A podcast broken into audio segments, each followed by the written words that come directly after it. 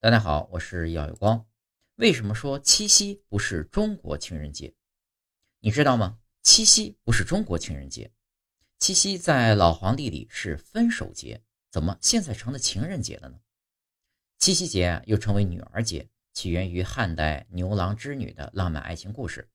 传说牛郎是一个非常勤劳而朴实的农民，织女呢有超群的绣花技术，凡间的女子都希望像她那样有一双巧手。很多地方的人们呢，通过缝纫、刺绣比赛乞巧，两人只能在每年七月七日的晚上相会一次。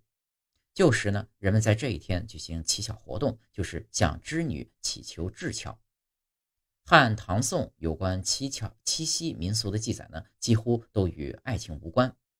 汉刘歆《西京杂记》卷一中载道：汉才女常以七月七日穿七孔针于开金楼。俱以习之，意思呢是说，汉代的少女常常于农历七月七日晚上，在开金楼上手执五色丝线和连续排列的七孔针对月穿针引线。当时呢，人们纷纷效仿。